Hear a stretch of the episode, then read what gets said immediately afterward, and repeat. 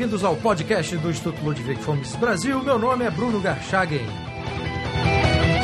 Hoje eu converso com Adolfo Saxida, doutor em Economia e professor.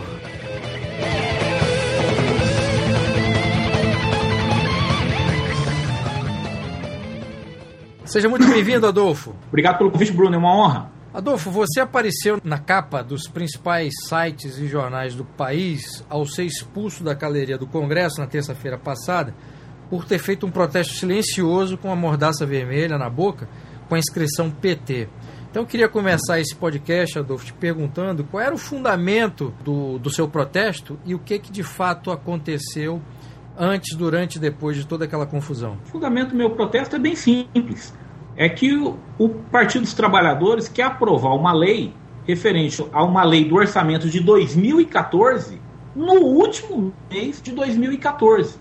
O PT quer aprovar uma lei com menos de um mês de discussão. Então o PT está calando a população. E eu usei uma mordaça vermelha escrito PT, simbolizando isso. Que eu, como cidadão, me sinto amordaçado pelo PT, que não aceita discutir leis ele quer mudar uma lei referente a 2014, no último mês de 2014, e não quer deixar sequer a população ou o Congresso Nacional discutirem sobre essa lei. Na minha opinião, uma verdadeira vergonha. Esse protesto era específico da lei do calote, mas ele também vale, o seu protesto também vale para tudo aquilo que foi feito desde 2003, né, Adolfo? Quer dizer, a natureza da, de atuação do partido é a mesma desde sempre, né? É, sinaliza que essa vontade que o PT tem de calar as vozes dissidentes, de se negar a um debate com quem pensa diferente. Então você vê essa procura constante do Partido dos Trabalhadores, do PT, de toda hora querer cercear a liberdade de imprensa. Parece que ele quer calar os críticos a todo momento. Agora, Adolfo, me conta aí, você foi para o Congresso, fez o protesto, sentou na cadeira e o que, que acontece a partir daí? É, depois que a, o, o presidente do, do, Senado, Renan Calheiros, pediu para as galerias, para as pessoas saírem da, das galerias, os seguranças foram até lá e começou a confusão. Por quê? Porque ó, corajosos deputados da oposição, entre eles o Ronaldo Caiado, o Lorex Onenzone, eles subiram na galeria e falaram: não, pô, vocês não vão expulsar a, a, o povo da casa do povo. E aí começou uma confusão. Eu não estava nela, eu estava na ponta da galeria. Então o segurança chegou onde eu estava, estava eu tinha algumas mulheres ao meu lado, e ele falou assim: ó, vocês vão ter que sair daqui. Em primeiro lugar, não tinha como sair, porque para sair teria que passar pelo meio da confusão. E eu não ia ficar empurrando mulheres para o meio da confusão. Mas eu estava sentado e eu disse o seguinte: é meu direito estar aqui e eu não vou sair. Aí ele se aproximou de mim e falou: E aí, você não vai sair? Eu falei: É meu direito estar tá aqui, eu não vou sair. Nesse momento, quatro seguranças me pegaram, um, cada um pegou perna, braço e foram me puxando. E a hora que chegou no meio da confusão, porque como eu disse, não tinha como passar, foi aquele empurra, empurra danado, porque não tinha espaço para eles me tirarem. Nesse momento, não sei porquê, recebi um choque, porque eu não estava reagindo. Eu apenas fiquei sentado e me recusei a sair. Mas eu não me debati, eu não empurrei ninguém. Quando me pegaram, fiquei imobilizado e eles foram me carregando para fora. Eu, no momento algum, reagi, recebi um choque. Depois disso, me tiraram, da, conseguiram me tirar daquele meio da confusão, me levaram para fora. E na saída do Congresso, houve um momento um pouco chato, porque o policial me deixou com outro policial, e esse outro policial perguntou: que, é, vamos liberá-lo? Não tinha acusação, não tinha nada contra mim. E esse pessoa que me deteve falou: nada disso. Ele vai ser detido por desacato. Eu falei: olha, eu não desacatei ninguém. Ele, ele falou: você cala a boca. Foi essa a expressão que ele usou: você cala a boca. Eu falei: não, é meu direito me defender. Eu não fiz nada. E aí ele: ó, você, ninguém tá falando com você, rapaz. Fica quieto aí que vai ser pior para você. Aí o outro, o outro policial interviu e esse outro policial, esse sim, muito gentil, me conduziu até um sofá, falou: Ó, você senta aí, espera um pouquinho, deixa eu ver o que, que vai acontecer. E lá eu permaneci por 20 a 30 minutos. Depois disso, esse policial chegou para mim e falou: Olha, você está liberado, pode ir embora. E eu disse: Não, eu, eu, quero, eu vou deixar meu nome e meu telefone aqui. Eu não sou bandido, eu não estou fugindo de nada. E o cara: Não, não precisa, fica tranquilo. É, você só não pode voltar para a sessão, você vai ter que sair do Congresso. E aí eu saí, também, em momento algum reagi, não quebramos nada, era um, era um protesto pacífico, apenas porque o PT quer calar o povo brasileiro. E isso não é aceitável numa democracia. Quando o, o presidente do Congresso pediu que a polícia intervisse para tirar as pessoas, era porque havia um grupo que estava se manifestando, falando algumas coisas, não é isso, Adolfo? Olha, haviam gritos, mas os, eu vou dizer o que eram os gritos. Primeiro, eu chego no Congresso, é difícil entrar no Congresso. Aí eu consigo entrar no Congresso. Aí eu quero ir para a galeria. É meu direito como cidadão. Mas inventaram uma que só entra na galeria com, com senha. E a senha está de acordo com a, com a participação do partido no Congresso. Ou seja, criaram a cota para você entrar na galeria. Aí eu, graças a Deus, consegui um ticket, consegui um, uma senha e entrei. Entrando na galeria, tinham 26 pessoas lá. Numa galeria enorme, só tinham 26 pessoas.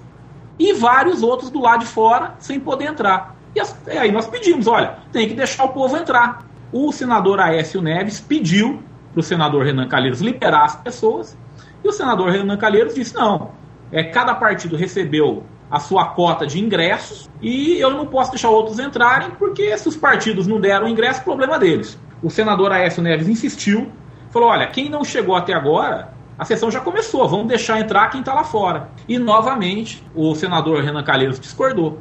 E aí Cada deputado corajoso do Democratas, do, do PSDB, do, PP, até, do PPS, o próprio Roberto Freire do PPS, foi pedir para deixar as pessoas entrarem na galeria. Porque, de novo, tinham 26 pessoas na galeria. Cabia pelo menos mais, mais 200 pessoas ali sem problema nenhum. E quando um deputado se manifestava pedindo para o povo deixar o povo entrar na casa do povo, nós gritávamos: deixa o povo entrar, deixa o povo entrar. Essa era a manifestação. Até que em determinado momento, eu, eu não vou saber se, eu não vou me lembrar se foi a Vanessa Graziotin ou se, ou se foi uma outra deputada, senadora, confesso que eu não me lembro. Ela foi falar no microfone e então começou um coro: vai para Cuba, vai para Cuba, vai para Cuba. Esse era o coro. E ela disse que foi xingada de vagabunda. Bom, isso não é verdade. Olha, o coro não era vagabundo. O coro era claramente vai para Cuba. Se alguém individualmente gritou uma ofensa, eu, aí eu já não sei. O que eu sei era o coro. O coro era vai para Cuba. Nesse momento, uma outra deputada interviu, falou que havia ofensa e que era para mandar a galeria ser esvaziada. O que eu posso dizer também é que eu vi algumas cenas meio tristes, né? Por exemplo, deputados assim, que parece que querendo que a galeria fosse esvaziada. Eu ainda gritei por socorro. Uma hora eu cheguei a falar: socorro, Maria do Rosário. Mas aparentemente a Maria do Rosário não me ouviu. Você que mora em Brasília, volta e meia vai ao Congresso, esse negócio de ingresso VIP para entrar, para participar da sessão, isso, isso é uma prática comum, Adolfo? Você sabe me dizer? Isso só é uma prática quando existe muito mais gente querendo entrar do que lugar para as pessoas assistirem. Nestes casos, é uma prática comum. Agora, repito, as galerias estavam vazias. O senador Renan Calheiros estava correto. Só tinham 26 pessoas. Só t... a, manifestação eram 26 pessoas, porque só elas puderam entrar. Então, é absurdo você proibir o povo de entrar na casa do povo quando a galeria está completamente vazia. Muito estranho, muito triste. Bom, Adolfo, passado esses dias depois de tudo que aconteceu, é, qual é a reflexão que você faz do significado desse ato, quer dizer, de tudo que aconteceu, especialmente com você que fazia um, um protesto silencioso e, e não reagiu à sua expulsão agressiva do, do plenário? O que, que você acha que significa isso que aconteceu para as liberdades individuais e políticas no Brasil, num momento extremamente delicado da política nacional? Em primeiro lugar, eu quero ressaltar a minha decepção com a deputada né, Maria do Rosário. Eu estou muito decepcionado, porque ela foi secretária de Direitos Humanos. E eu não vi ela emitir uma única nota contra a agressão de uma senhora de 79 anos na Câmara. Uma senhora de 79 anos levou uma gravata. E eu não vi a ex-secretária de Direitos Humanos se manifestar. Eu ainda gritei socorro, Maria do Rosário. Eu, eu pensei que eu mereceria um pouco da atenção dela, mas. Então, muito desapontado com alguém que sempre se disse defensor dos direitos humanos não ter emitido uma única nota sobre o ocorrido. A outra reflexão que eu faço é de tristeza. de tristeza, porque, veja, é, é, chato você chegar no dia seguinte, ver uma foto sua no jornal, da, das fotos do tipo que eu vi. Eu não me orgulho disso. Eu sou um cidadão de bem, eu trabalho. Eu fui lá manifestar meu legítimo direito de dizer que eu discordo de determinadas políticas. Você vai ver o seguinte: não teve nada quebrado, nada. Nada foi depredado. Quantas vezes a gente vê o MST vir em Brasília, quebra tudo, depreda, bate em policial e no dia seguinte o secretário da presidência da República recebe o MST. Quantas vezes o MST já não entrou no Congresso, bagunçou tudo lá e fica por isso mesmo? Já eu, sabe, não fiz nada. Tanto não fiz que não, não tem nem acusação contra mim, tem nada. Eu sou tirado à força porque eu usava uma mordaça vermelha escrito PT porque é o, é, é o que eu sinto. Eu sinto que o PT quer me calar. E isso é em todo lugar. Parece que hoje quem pensa diferente é bandido, é mau caráter. Está errado, não é assim que se vive numa democracia. Então a reflexão que eu faço é essa: uma reflexão de tristeza e que está na hora das forças democráticas do nosso país se portarem igual a oposição se portou ontem. Nós não somos lixo para ser, sermos colocados de lado. Nossa voz tem que ser ouvida. Adolfo, num podcast que nós gravamos em agosto de 2012, você tinha afirmado nessa conversa que o grande ajuste econômico do país seria feito em 2015, quer dizer, ano que vem, porque o governo brasileiro estava gastando muito dinheiro e não parecia disposto a fazer as reformas necessárias, abertura da economia, reforma tributária, previdenciária e reforma da legislação trabalhista, né? Você acha que a lei do calote, Adolfo, é o resultado disso tudo que você já havia antecipado nessa, nessa conversa? Exato, Bruno. Essa lei, que é jogar a responsabilidade fiscal no lixo, é a raspa do tacho. O dinheiro acabou. Eu já falei e falo de novo: papel aceita qualquer coisa. Se eu escrever que o Adolfo é o homem mais bonito do mundo, o Adolfo é o homem mais bonito do mundo, acabou. O papel não reclama. Se você quiser escrever uma lei dizendo que o governo é responsável do ponto de vista fiscal, a lei vai ser escrita.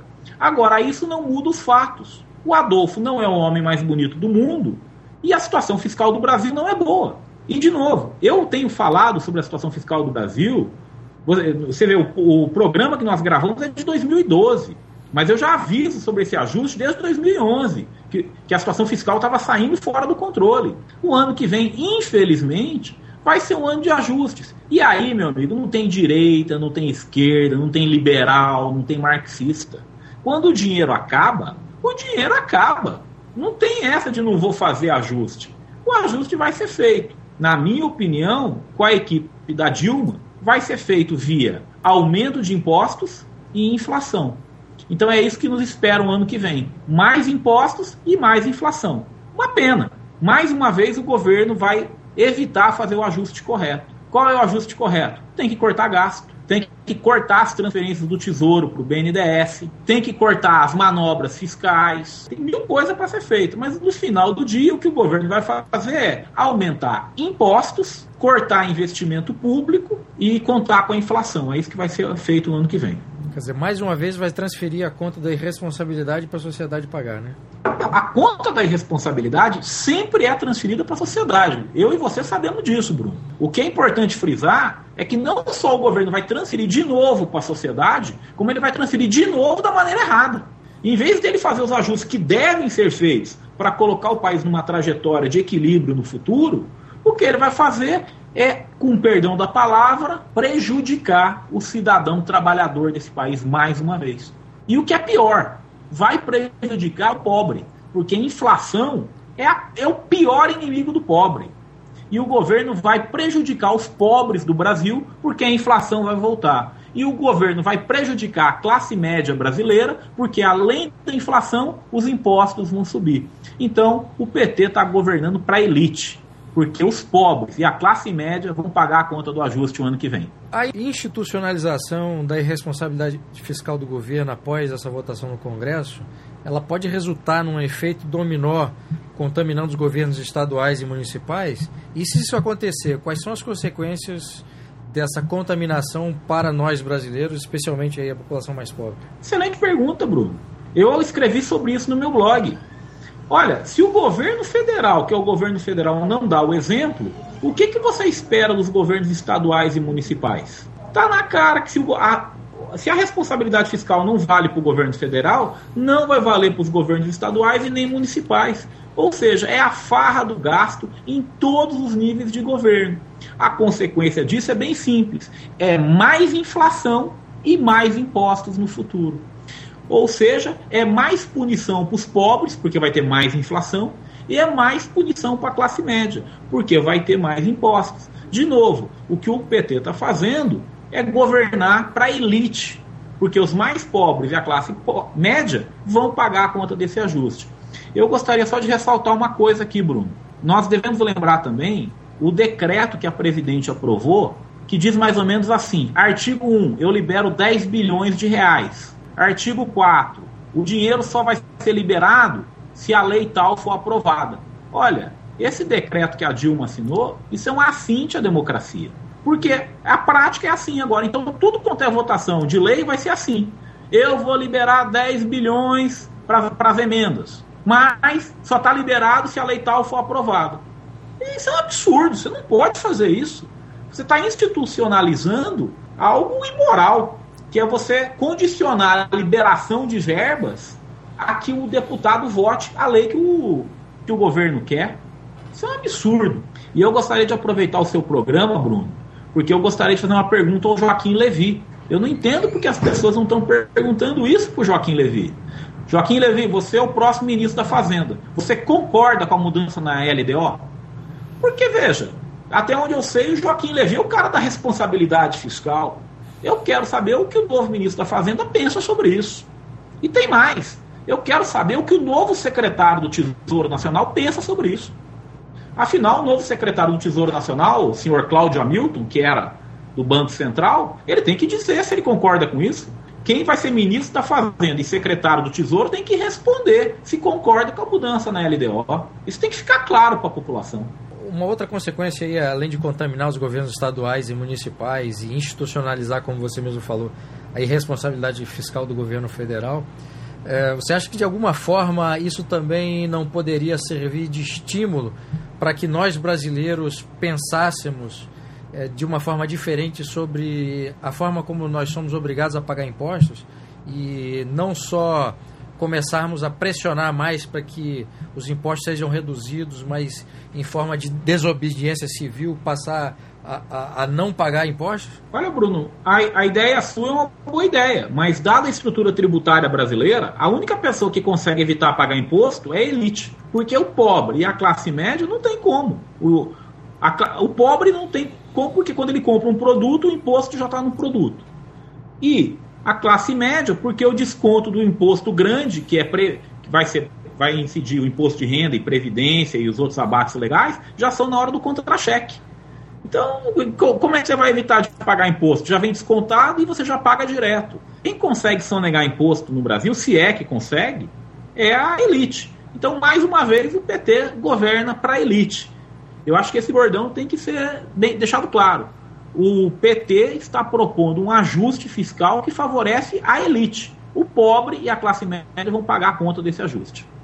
Adolfo, para encerrar, você acha que a reação da base de apoio do governo do PT nesse episódio específico do, do lamentável no Congresso que resultou na sua expulsão, mais um, o que tem acontecido, especialmente a partir da eleição desse ano, mostra que os governistas estão atônitos com essa manifestação espontânea de uma parte da sociedade que não está vinculada a partidos ou a sindicatos como era no passado? Eles não estão sabendo como agir? Sim, foi uma surpresa. Eles acreditavam que eles, só eles tinham, podiam fazer manifestação, só eles podiam fazer passeata.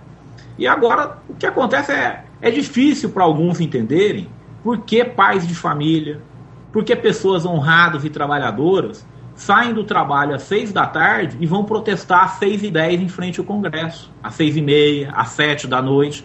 Em vez de ir para casa ficar com os filhos, vão exercer seu legítimo direito de brasileiro de ir na casa do povo. Então, eles não estão acostumados com isso. Mas é bom eles irem se acostumando, porque esse movimento veio para ficar. Bom, Adolfo Saxida, muitíssimo obrigado pela gentileza da entrevista. Bruno, eu gostaria, eu gostaria só de dar um aviso final, posso? Sim, claro. É, eu estou organizando uma manifestação aqui em Brasília para sábado, às 14 horas da tarde. Então, dia 6 de dezembro, às 14 horas da tarde, em frente à Biblioteca Nacional, eu estou organizando uma grande marcha em favor da liberdade de imprensa e contra a corrupção no Brasil. Então, quem é de Brasília, quem é de Goiânia, quem está em Sobradinho, Taguatinga, cidade satélite, vamos vir aqui para Brasília, em frente à Biblioteca Nacional, às 14 horas desse sábado, dia 6 de dezembro. Vamos protestar contra a corrupção e a favor da liberdade de imprensa. Muitíssimo obrigado, Adolfo. A honra, Bruno. Obrigado.